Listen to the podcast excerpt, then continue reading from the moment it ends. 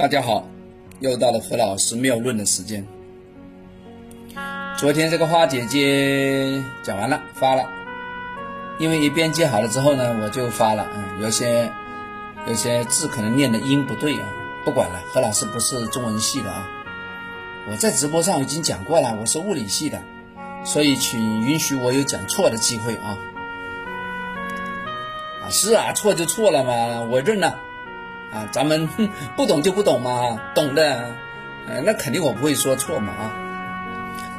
大家还要听花姐姐吗？哎，有些朋友很喜欢哦，哎呀，在那个地方啊，大家比较比较关心呐。啊，来来来，再讲一次花姐姐啊，下次不讲了。花姐姐呢，其实呢，我们如果呢拿一个专比较专门的术语来说，金童玉女啊，干嘛呢？听说在另外一个地方啊，犯规了。呃，这个犯规是犯啥规啊？犯花嘿，还有这个罪吗？叫犯花吗？谈恋爱了是吧？哎呀，有一些朋友在呃底下说，对，没错，干这个事啊。听说那个女性的天神呢，只要犯这个花一次啊，别啪一下就把丢下来了，打下凡了。听丢下来呢，要要过五道门呢，八个关，受尽了苦难的，乒铃乓啷，连滚带爬丢下来的。所以呢，在民间有个传说叫什么五花八门，就这么出来的。这个成语不解释啊，大家查。那么一般呢，投在哪里啊？投在那个经济条件还可以的，这比较有钱的，少儿时候都长得比较漂亮，聪明伶俐啊。但是听说呢，学习不是太好啊，都是文科成绩比较不错啊，理科都不行。上次我已经讲了嘛，一般呢夫妻宫都不漂亮啊，结局都不好。但这个家伙呢有一次特殊能力哇，就是他的天上这个这个天线非常好啊，通灵啊什么的都都能搞出来。一般会在那个高二高三左右的时候啊，他的眼神跟别人有点不一样。要么考上大学大一的时候啊，会有点偏执狂；要么会幻听、幻幻觉；要么有点抑郁啊。如果家里刚好呢又是非常阴气重，比如说种了一些怪怪的植物。哎，前阵子大家不是在群里面问我嘛，就是说，呃，家里种这个植物啊，怎么怎么好？我说你长那个藤蔓式那个植物要不要乱来啊？啊，花姐姐很喜欢这个藤蔓性的植物啊，是不是天上？他那个环境也有这个玩意儿，有可能啊。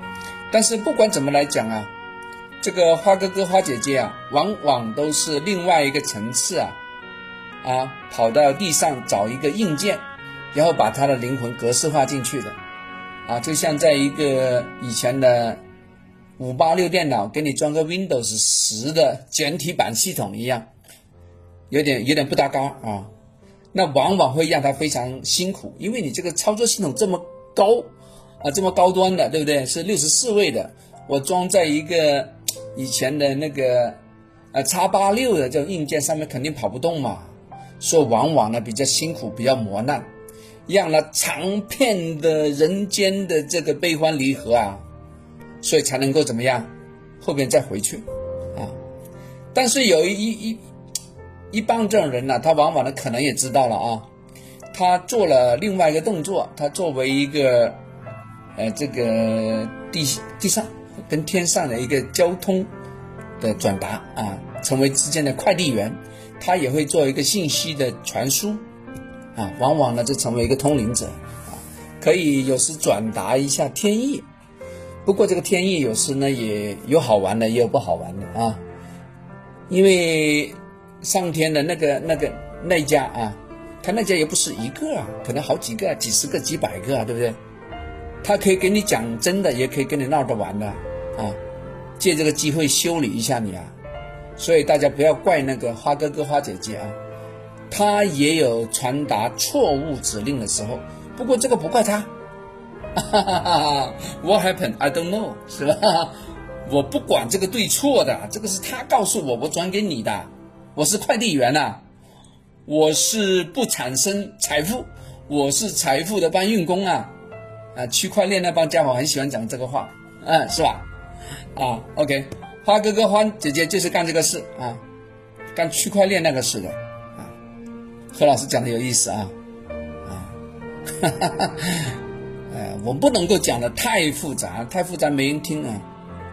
因为上次我讲了一些非常非常复杂的，他们听完了之后就觉得何老师在瞎说，没人懂啊，睡觉去了，听啥听啊？